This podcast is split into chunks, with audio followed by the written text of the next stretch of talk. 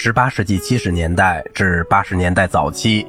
莫扎特写了一些小夜曲，当时风行于萨尔斯堡，和现在归类为西游曲的曲子。他们是为花园聚会、户外演出、婚姻仪式或生日庆祝，或是在朋友和保护人的家中举行的音乐会而创作的。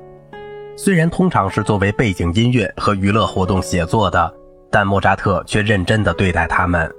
有些室内乐为弦乐和两支或更多的管乐器而作，另一些为成双成对的六支或八支管乐器而作，是供户外演奏的。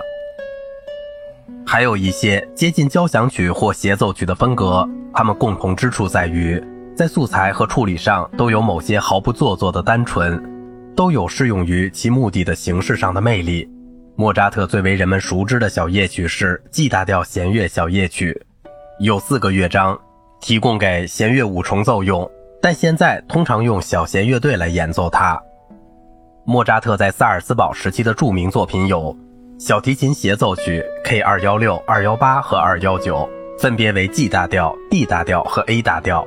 均为一七七五年创作。降 E 大调钢琴协奏曲 K 二七幺，带有 C 小调的浪漫的慢乐章，还具有令人难以忘怀的表现力的降 E 大调交响协奏曲 K 三六四，这是为小提琴和中提琴独奏和乐队而作的。